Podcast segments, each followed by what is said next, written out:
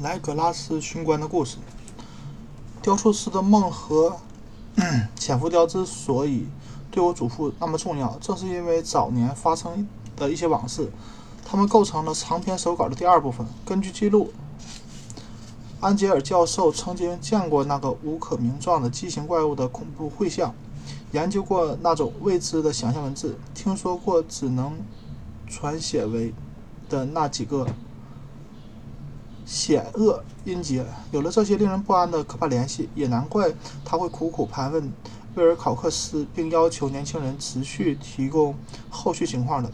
这段往事发生在十七年前，一九零八年，美国考古协会在圣路易斯召开年会，安吉尔教授以其权威和成就，在全部研讨会上都有扮演了不可或缺的角色。有几位非专业人士想借着年会的机会寻求。专家的解答和帮助，教授正是他们首选的咨询对象。这些非专业人士中最显眼的是一位相貌普通的中年男子，一时间成了整场会议的焦点。他从新奥尔良远道而来，想获得一些在新奥尔良难以接触到的特别知识。他名叫约翰·雷蒙德·莱格拉斯。职业是警察巡官，他带来寻求专家意见的物品是一件看似非常古老的石雕，奇形怪状，令人厌恶，谁也无法确定它的来源。请不要误会，埃格拉斯巡官对考古学没有丝毫兴趣，恰恰相反，他的好奇心完全来自纯粹的职业需要。几个月前，警方突袭了新奥尔良以南的森林沼泽地带，目标是一起疑似巫毒聚会。集会在行动中缴获了这尊石雕偶像，物神或天晓得什么东西，与他相关的仪式过于独特而凶残。警方意识到，他们偶然撞上了一个未知的黑暗异教，比最黑暗的非洲巫毒教派还要残忍无数倍。至于石雕的来历，从被抓获的成员嘴里，警方只问出了一些不可能采信的离奇故事，因此等于什么都不知道。警方希望能够得到古文物研究者的指点，帮助他们搞清楚这个骇人的象征物究竟是什么，从而顺藤摸瓜将这个异教团体连根拔除。莱格拉斯巡官没有料到他拿出的东西引来了如此大的关注。静静一堂的科学研究者看见那尊石雕，顿时兴奋的眼睛放光，迫不及待的。聚拢过来，端详那尊小石像，它怪异莫名，给人以古老难得的想象的感觉，无疑能打开某个尚未被触及的远古世界。没有人认得这个可怖物件的风格属于哪个雕塑流派。石像出处不明，暗淡发绿的表面记录了几百甚至几千年的岁月。研究者慢慢地传看这尊石像，仔细地打量它。石像的高度在七英寸到八英寸之间，雕刻手法精巧的出奇。它描绘的是一头略有人形的怪物，头部类似章鱼，面部是无数触手，覆盖鳞片的身躯有着橡胶的质感，前后肢都长着巨爪，背后拖着长而狭窄的翅膀。这个怪物似乎充满了恐怖和非自然的恶意，身体浮肿而臃肿，邪恶的。蹲伏在一个矩形石块或台座上，台座上覆盖着无法识别的字符。它的臀部占据了台座的中央位置，后腿蜷曲收拢，长而弯曲的爪钩爪抓住台座前沿，向下延伸到基座的四分之三处。巨大的前爪抓住了后腿抬高的膝盖。酷似头足纲生物的头部向前。低垂，面部触须的尾端扫过前爪的抓背，它的整体形象异乎寻常的栩栩如生。由于来源彻底彻底未知，因而显得更加恐怖。怪物的庞大。恐怖和难以想象的古老都是毋庸置疑的，但雕像与人类文明早期甚至其他全部时代的所有类似的艺术都没有显示出任何联系。另外还有一点，虽然与所雕刻的东西关系不大，但石像的材质也完全是个谜。它表面光滑，黑绿色中带着金色或红色的斑块与条纹，在地质学和矿物学方面都显得完全陌生。基座上的文字同样令人困惑。全世界的这个领域内的半数专家都出席了大会，但谁都联想不出任何语言与这些文字有哪有着哪怕最遥远的亲属关系。这些文字与石像的主题和材质一样，也属于某个与我们所知的人类历史迥异的陌生时代。它令人惊恐地暗示着古老而污秽的生命周期。我们的世界和人类的观念在其中并无立足之地。在场的研究者纷纷摇头，承认寻关的问题难倒了他们。只有一位会员声称，那怪物和那些文字勾起了一个一丝诡异的熟悉感，犹豫地说出他所知道的一切。这位已故的威廉·钱宁。韦伯是普林斯顿大学的考古教授，是个没有名声的探险家。四十八年前，韦伯教授参加了前往格兰里、格陵兰和冰岛的探险队，目的是寻找一些如泥雕刻、碑刻，但却徒劳无功。他们在格陵兰西岸西海岸的高原遇到了一群因纽因纽特人。这个怪物的怪异的部落信奉某种堕落的异教，那是一种奇特的魔鬼崇拜，异常嗜血和恶心，让他感觉到毛骨悚然。其他因纽特人对这种信仰知之甚少，每次提到都会吓得发抖，说他来自创世前某个遥远的可怕的时代。除了无名无可名状的祭典和杀人祭祀之外，内部还有代代相传的。怪异仪式，崇拜某个也既也既至高远的古邪魔。韦伯教授从一位年长的野祭巫祝那里录得了一份语音记录，语音学记录，尽他所能用罗马字。母标准发音，这其中最重要的一点就是，这个异教祭拜的神物，部落成员会在极光高悬冰崖上，极高极光高悬冰崖上，空时围绕它跳舞。根据教授的陈述，它是块粗陋的石刻浮石刻浅浮雕，上面的可怖的图像和神秘的文字。据他所知，他与此刻出现在会场上这个怪异的。雕塑在各方面都有着共同之处。在场会员听到这里，纷纷表示出了欣喜和惊讶。莱格拉斯巡官的兴奋则还要多出一倍，他立刻向教授提出一个接一个的问题。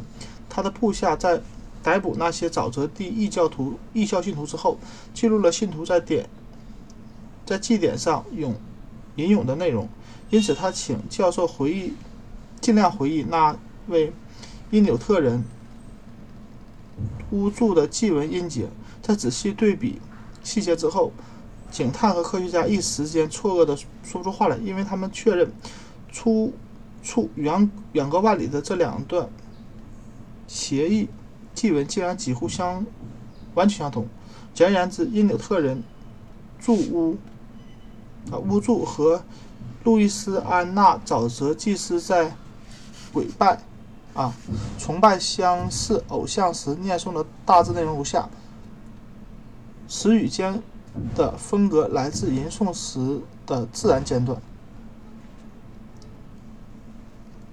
莱格拉斯比韦伯教授知道的还多一点，因为有几名混血儿囚犯向他复述了长者祭司对这些文字的解释。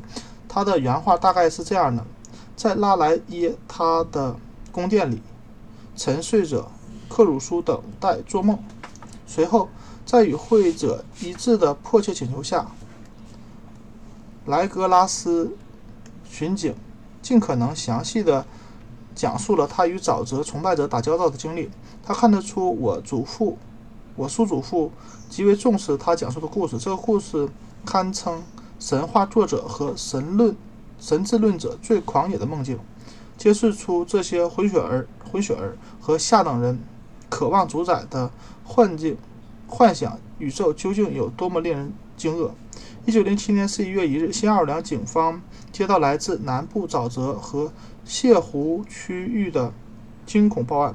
那里的绝大多数居民都过着原始生活，都是拉菲船队的后代，生性善良而本分。在夜里悄然而来的某些未知人物给他们带来了极大的恐惧。这些人似乎是巫毒教徒，但比他们所知道的巫毒要可怕得多。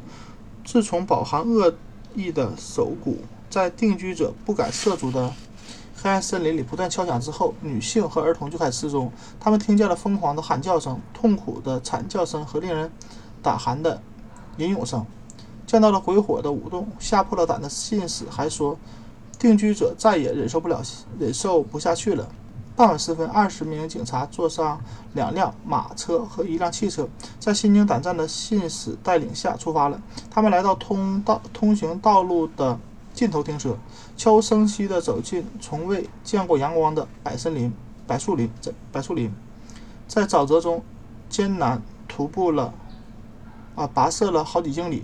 丑陋的树根和绞索般的寄生藤。阻拦了他们的脚步。每一棵畸形的树木和每一组真菌群落都营造出病态的气氛。间或出现的湿滑石墙和残横断壁更加加深了这种气氛。终于，定居者的村庄一片拥挤的凄惨窝棚浮现在了视野内。欣喜若狂啊，欣喜若狂的居民跑出来，围住这些拎着提灯的警察。前方远处已经飘来了隐约的手鼓声，风向变化时还能断断续续地听见让人血液滴冰结冰的尖叫。在看不见的尽头的黑夜森林中，能看见灰暗的下层灌木中透发一团红光。胆怯的定居者宁可被再次抛下，也不愿朝那谢神祭典的现场多走哪怕一英寸。莱格拉斯巡官和十九名部下失去了向导，只能自己走进走进未涉足的过的黑暗树廊。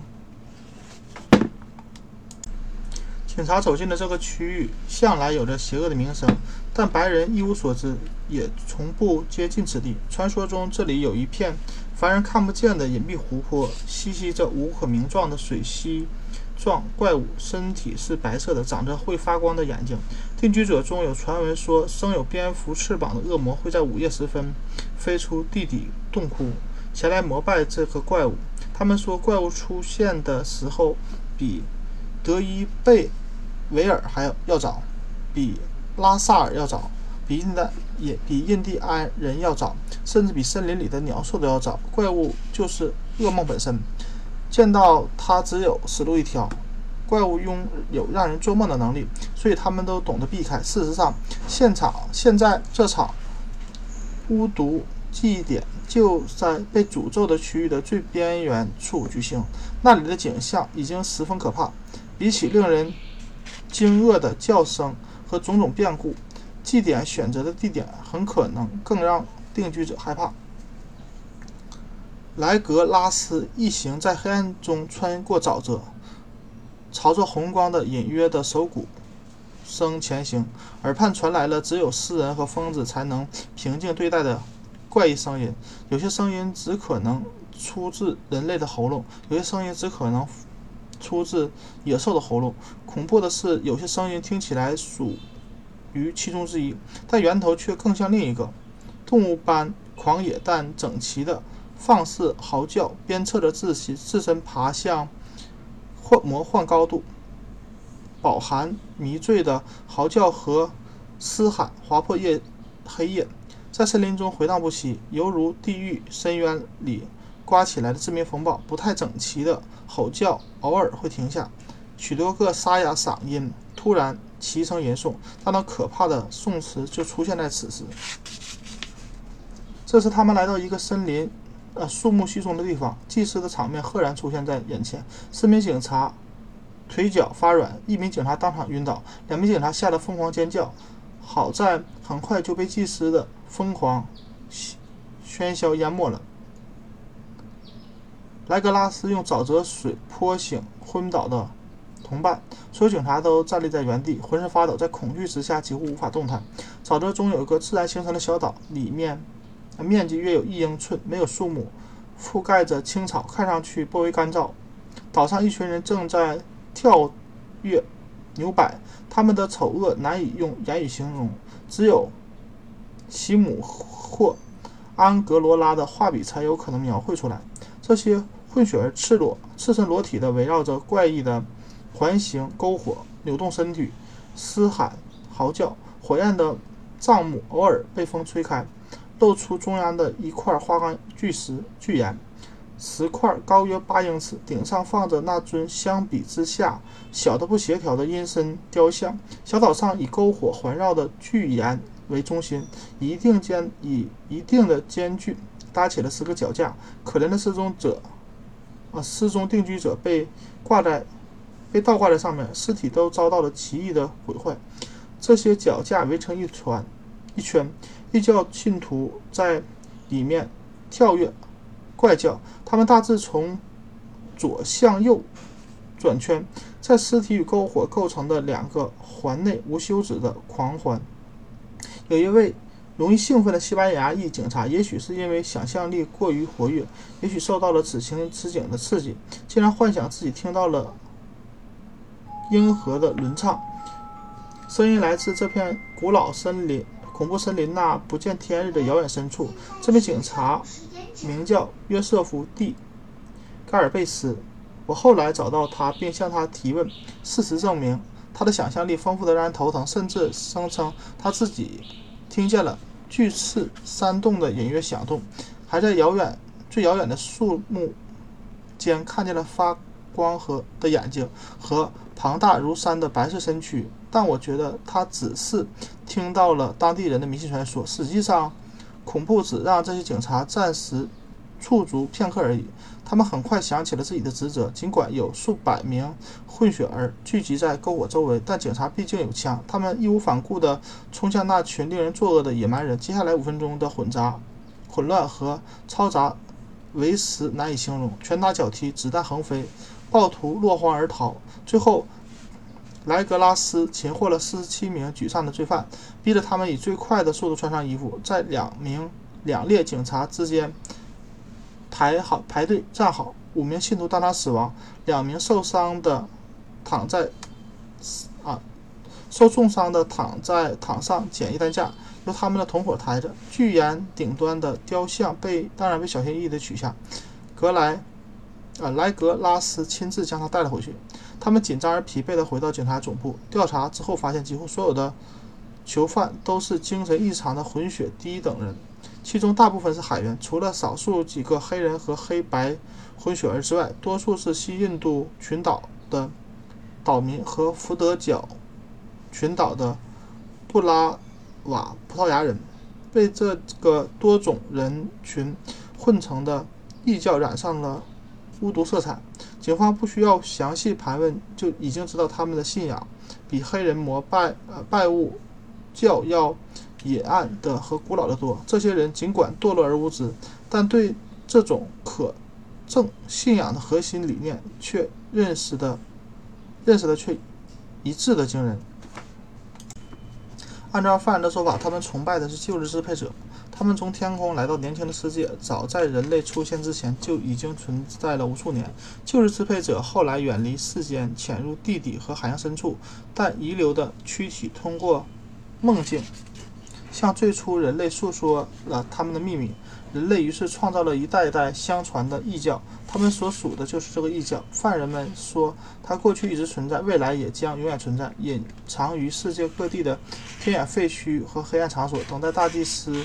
克苏鲁从海底城市拉莱耶的黑暗宫殿苏醒，将地球重新置于其统治之下。有一天，总有一天，当群星排列整齐，将他将发出吼叫，而秘密异教时刻准备着前去解放他。警察再也不问不出什么了。有些秘密。即便动用酷刑，也无法得知。人类绝不是地球上唯一的有意识的动物。曾有异物从黑暗中前来拜访极少数虔诚、最虔诚的信徒。但他们不是旧日支配者，没有任何人类见过旧日支配者。那尊偶像雕刻的就是伟大的克苏鲁，谁可谁也不肯说其他古神是否与他相似。如今已经没有人能看懂这种古老的文字，只留下了一些事情依然在口耳相传。吟诵的吟诵的宋词并不再神秘，然而不会有人大声相告，只会轻声耳语。宋词含义如下：在拉莱耶他的宫殿里，沉睡着克苏鲁，等待做梦。只有两名犯人神志正常，得以足以被送上绞绞架，其他人则被分别送往多家精神病医院。他们全部否认参与了祭典上的杀戮，信誓旦旦地说杀人的是黑翼怪物，他们来自幽暗森林中的远古聚会之地。得于这些神秘的犯罪同党，警方没有问出任何前后一致的描述。得到的线索主要来自一名极为年老的麦斯蒂索人，他名叫卡斯特罗，自称曾搭船去过异域的港口，与中国深山中不死不不灭的异教领袖有过交谈。老卡斯特罗。只记得可怖传奇的一些片段，也已经足以让神智学者的推测相形见绌。根据他讲述的内容，文明人类的文明世界只是初来乍到的匆匆过客。曾经他统治，他则统治地球数十亿年，他们建立起了过大的城市。他说，不死不灭的中国人告诉他，现在依然能找到这些城市的遗迹。例如太平洋岛屿上的巨石堆，他们早在人类出现前就已经沉睡了数万年、无数万年。当星辰在永恒循环中再次运转到特定的位置时，就可以通过某些手段唤醒它们。它们事实上就来自星辰，同时带来了自身的影像。卡斯特罗还说，这些旧日支配者并非血肉之躯，他们确实有形体。来自星辰影像的，不就是证明吗？那种。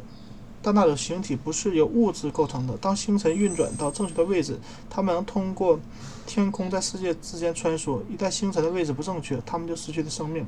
然而，尽管现在它们不能算是活着的，但也永远不会死亡。它们的安息在拉莱耶巨城的石器宫殿中，由苏克苏克苏鲁的强大魔咒保护，等待着星辰与地球恢复正确的排列。迎接光荣的复活。到了那时候，必须有外力来解释他们的躯体。咒语一方面保护着他们，另一方面也限制了他的行动。旧日支配者只能清醒地躺在黑暗中思考，任凭无数百万年的时光滚滚而逝。他们知道宇宙中发生的所有事情，通过传递思想交流。即便是这一刻，他们也正在坟墓中交谈。无尽的混沌时光之后，最初的人类出现。旧日支配者影响。最敏感的人类的梦境，与他们交谈，只是，啊，因因为只有通过这样手段，他们的语言才可能触及哺乳类动物的血肉和头脑。卡斯特罗压低声音说：“旧日支配者向最初的人类展示小偶像，人类围绕偶像建立起异教。这些偶像来自晦暗天空的星辰，黑暗星辰。这个异教永远不会消亡，直到。”群星回到正确的位置。到了那个时候，秘密祭司将从坟墓中释放伟大的克苏鲁，复活他的仆从，重新重建他在地上的统治。那个时候很难分辨，因为人类将变得和旧日支配者一样，自由狂野，超越善恶，抛开法律法和道德。所有人都会叫喊杀戮，在喜悦中狂欢。然后被释放的旧日支配者将。教人们学会喊叫杀、杀戮、狂欢和享乐的新手段。整个地球在沉醉和自由中陷入火焰和屠杀。而现在，这个异教必须通过正确的祭典，保留、保存那些古老方式的记忆，讲述诸神回归的预言。在更早的时候，被选中的先民曾和坟墓中的旧日支配者在梦中交谈。不过，后来发生了变故。巨石城市莱耶，啊，拉莱耶带着石柱和墓室沉入了海底，深海充满了最原始的密雾，连意念也无法穿透，因此隔离了灵魂的交流。然而，记忆永不消亡。高级祭司说，当星辰运到正确的位置，拉莱耶将再次升出海面，地底的黑暗邪灵也会钻出大地，腐朽而鬼祟。来自早被遗忘的海底洞窟，充满了那里，充满了在那里捕捉到的晦涩流言。关于他们，老卡斯罗、老卡斯特罗不敢多说什么。他匆匆忙忙地结束了发言，不再，无论再怎么劝诱、威胁，都不肯再次提到这些话题。另外一点有意思的是，他也拒绝提起旧日支配者的尺寸，谈到那个异教。他认为它的中心是千柱之城艾雷姆，这座城市位于人中不至的阿拉伯沙漠，梦境隐藏在那里，无人触及、触碰。这个异教与欧洲的女巫异教毫无相关、毫无关系。除了教员、教内成员，外人无人。除了教内成员外，无人知晓，也没有任何书籍提到过他。据不死不灭的中国人说，阿拉伯。疯子阿普杜拉阿尔哈萨德的《死灵之书》拥有两层意思，学徒可以按照他们的选择去理解，尤其是其中被讨论最多的一句两行诗：“永远长眠的未必是死亡，经历奇异万古的亡灵也会死去。”莱格拉斯深受触动，难以镇定。他询问这个异教的过往历史，却徒劳无功。卡斯特罗说那是秘密的，显然没有说假话。图兰大学的权威人士，无论就异教本身还是那尊雕像，都给不出什么解释。警察警探今天见到了全美国最权威的一批专家，尤其重要的是，他听到了韦伯教授讲述的格陵兰故事。莱格拉斯的故事加上。啊，加上小雕像的佐证，不但在会场上激起了狂热的兴趣，与会人员还在还会在与会人员还在会后的通讯中继续讨论。不过，学会的正式出版物却几乎没有提到这些事情。他们习惯面对欺诈和夸大，谨慎是他们处事的首要原则。莱格拉斯将小雕像借给了韦伯教授，但教授去世后，雕像回到了他手里，目前依然由他保管。不管不久前我在那里见见到过，他确实相当恐怖，无疑与年轻人的威尔考克斯的梦中雕像有着相似之处。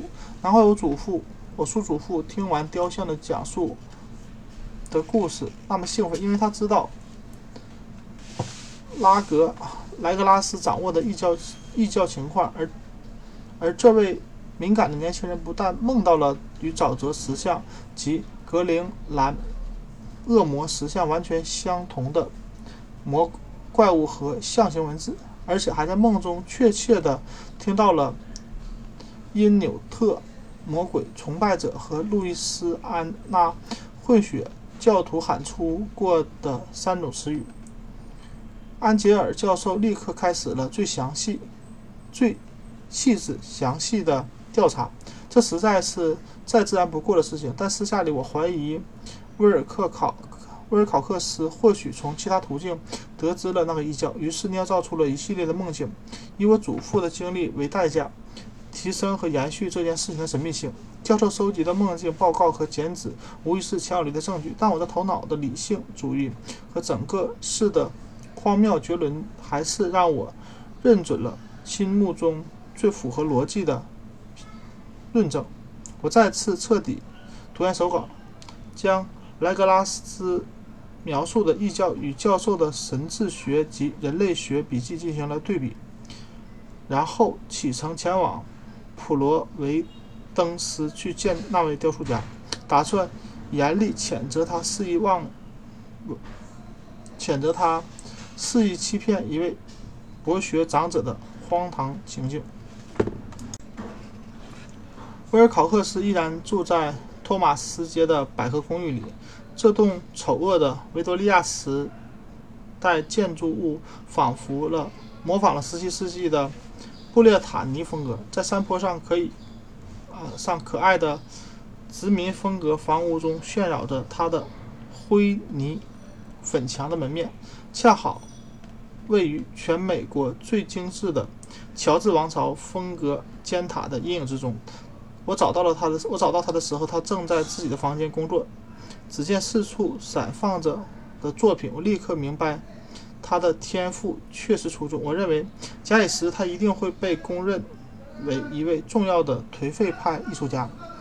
亚瑟·马钦用文字用的文字，克拉克·阿斯顿·史密斯用诗歌和绘画讲述的噩梦和幻境，已经被他用粘土赋予了形状。迟早有一天，他。会用大理石将它们表现出来。他阴郁、脆弱，有些衣冠不整。听到我敲门的时候，无精打采地转过身来，也不起身就问我有什么事。我表明身份，他显得兴趣缺失。我叔祖父打探他的梦境、关于梦境时，一下子打开了他的话匣，但我叔祖父却从来没有解释过这个过各种原因。我也没有向他透露过更多的情况，只是拐弯抹角地套他的话。没多久，他就相信了，我就相信了他所说的确实是真话，因为他提到了那梦梦那些梦境的语气，谁都无法怀疑其真实性的。这些梦境和梦境在潜意识中留下的残存，深刻地影响了他的艺术风格。他向我展示了一件令人毛骨。寒毛倒竖的雕像，其轮廓中所蕴含的黑暗与邪恶让我站立不已。除了在梦中造雕造塑造雕出的浅浮雕，我不记得还在哪里见过这东西的原型。只知道它不知不觉地就在手底下随随渐成型。毫无疑问，这就是他在《望与燕王湖与湖州》中提到的巨大怪物。但我很快就我很快就弄清楚了，除了我叔祖父在无休无止的旁案中吐露出了只言片语，他对那个异教、秘密教、异教确实一无所知。我再次开始思考，他是否还有可能从其他途径得到那些怪异的印印象？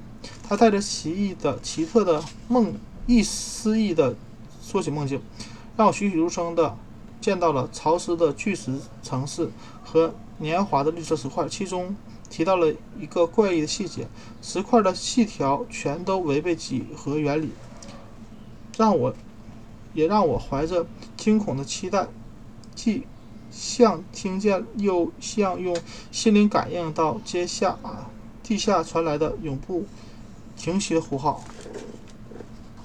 这两个词是那段恐怖祭文的构成的一部分。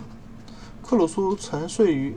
拉莱耶的石臼，在梦中等待复活。尽管我笃信理理性，但是还被深深地打动了。我确信威尔考克斯曾在无意中听说过异教。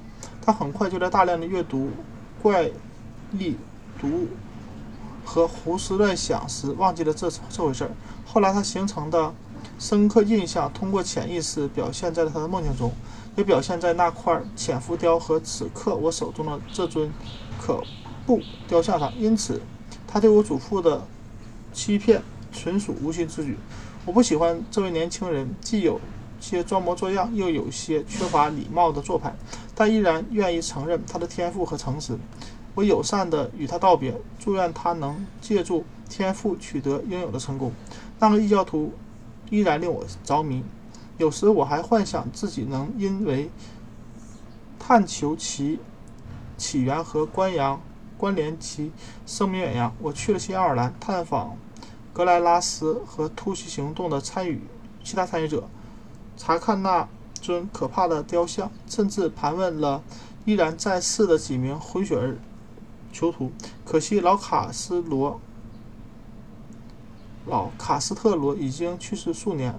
我掌握了。许多一手资料，虽然只是更详细的印证了我叔祖父写下的文字，但同时也让我心潮澎湃。因此，因为我确信自己正在寻找、探寻一个非常真实和秘密的古老宗教。这个发现能帮助我成为著名的人类学专家。我依然完全秉承唯物主义。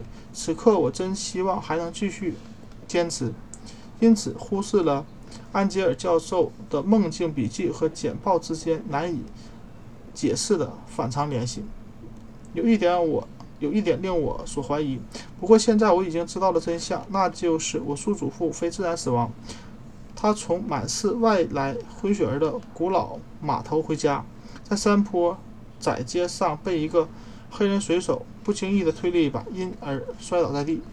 我没有忘记，路易斯安那的异教团员都是靠海吃饭的混血儿，拥有神秘的仪式和信仰。就算得知他们还会用毒针隐秘的杀人，我也不会吃惊。格莱拉斯的部下确实活到了今天。但挪威有一位船员就因为见到了某些东西而不幸失去了性命。生命。叔祖父在得知雕像的存在后展开了进一步调查，这会不会传到某些恶人耳中呢？